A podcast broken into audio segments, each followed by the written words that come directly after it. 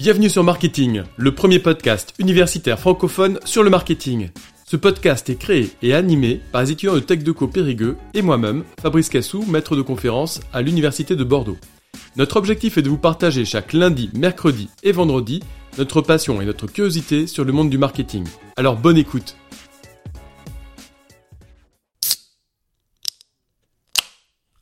Bonjour à tous et bienvenue dans ce nouvel épisode sur l'histoire d'une marque. Si on vous dit la marque de boisson leader de son marché depuis des années, que l'on peut distinguer grâce à son étiquette rouge et son contenu pétillant de couleur brune, à quoi pensez-vous? Bien évidemment, tout le monde pense à Coca-Cola.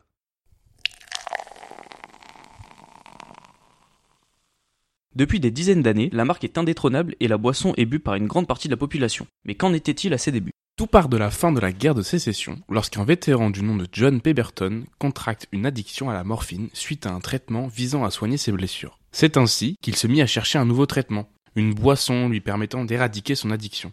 Et c'est en 1885 que naît à Bay City dans le Michigan l'ancêtre du Coca-Cola actuel. Il s'agit d'un mélange d'alcool, de coca, de damiana et de cola. Appelé le French Wine Cola, cette boisson sera commercialisée jusqu'au décès de son inventeur en 1888. En 1885, Atlanta devient une ville sèche, c'est-à-dire que la vente ainsi que la consommation d'alcool sont interdites. Pour continuer de commercialiser sa boisson, John Pemberton développera une version sans alcool. Quelques années plus tard, après diverses rencontres, Pemberton fait inscrire la marque Coca-Cola Company au registre du commerce. Suite à ça, en 1987, Asa Griggs, un homme d'affaires américain, rachète la marque pour 2300 dollars. Une somme vraiment dérisoire quand on sait qu'aujourd'hui Coca-Cola vaut plus de 88 milliards de dollars. Effectivement, Griggs profitera de la maladie de Pemberton pour lui faire céder sa compagnie au prix le plus bas possible. On retrouvera des traces de cocaïne jusqu'en 1929 dans la boisson, alors que depuis 1903, cette dernière n'était plus censée en contenir.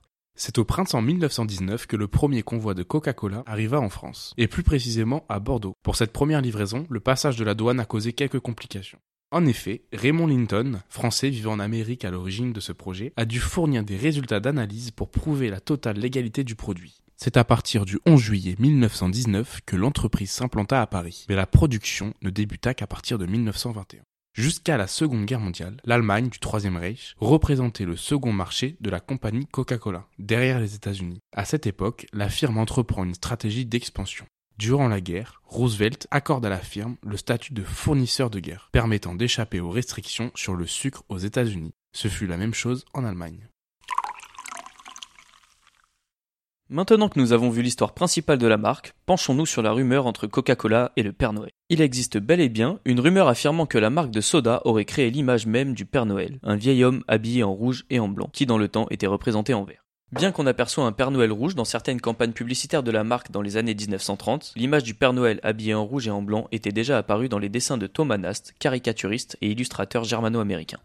Dans les années 1980, Coca-Cola annoncera un changement dans la recette de sa boisson, dans le but de devenir meilleur en goût que son concurrent Pepsi, dont le goût est préféré par les consommateurs. Malgré ces tests concluants et une très grosse campagne publicitaire, la nouvelle recette est un fiasco commercial. En 1985, la société relance l'ancienne formule sous le nom de Coca-Cola Classic. Le résultat est plus que positif puisque les ventes explosent.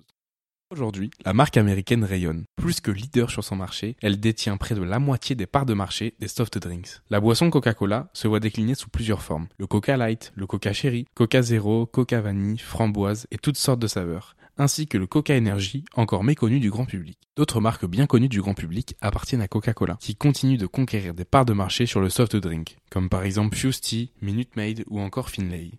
Toutes ces boissons permettent à la firme de proposer une large gamme qui va toucher différents publics, passant du sportif avec Powerade à un public ayant la trentaine avec Finlay, le tout en passant par les jeunes avec Fanta qui a un cœur de cible situé entre 16 et 19 ans. En 2020, le chiffre d'affaires net de Coca-Cola Company s'élevait à environ 38 milliards de dollars, soit plus de 39,2 milliards d'euros, dont 34,7 millions en France. Ce chiffre d'affaires français a augmenté de 63,73% entre 2020 et 2021.